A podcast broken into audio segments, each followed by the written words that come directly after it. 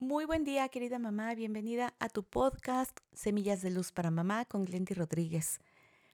Te quiero invitar este día a un ejercicio muy importante.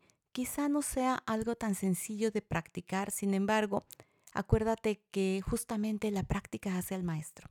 Si cada uno de los momentos en que te encuentras en algún disturbio con tu hijo, de que otra vez su cuarto está desordenado, otra vez quizá eh, reprobó o bajó sus calificaciones en una asignatura, una materia que para ti es importante porque consideras que será vital para su vida futura, cuando sabes que hay alguna discusión porque siguió llegando tarde, porque no cumple con algunas tareas que tiene asignadas en casa. Yo sé que esos son momentos en que uno dice, ¿cómo voy a disfrutar, aprovechar, gozarme el ser mamá de un adolescente? Es comprensible que no te sientas tan positiva en ese instante. Entonces, justo ahí viene tu ejercicio de maestría. Aprovecha gózate y disfruta cada uno de estos momentos. Ve como lo he comentado en otros podcasts, en mis redes sociales, te invito a que me sigas.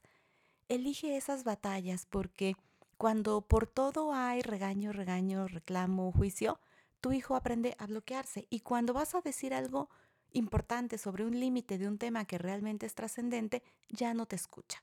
Entonces aquí la invitación del día de hoy, esta sugerencia desde lo más profundo de mi corazón, es que sientas y pienses de qué podrías arrepentirte de estas situaciones cuando tu hijo se vaya de casa. Sabes que quizás se va a ir a estudiar a otro estado, a otro país, la universidad, a lo mejor incluso antes de la universidad, o simplemente un día se va a ir porque va a emprender su vuelo es la ley de la vida con los seres humanos, es lo más deseable incluso.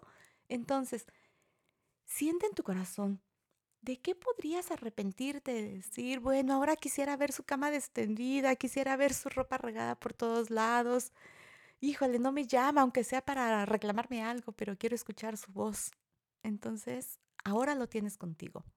Marca esos límites que son importantes, sin embargo, trata de no engancharte con aquellas cosas que se pueden resolver de una manera menos compleja. Estoy para servirte, búscame, pregúntame, comparte.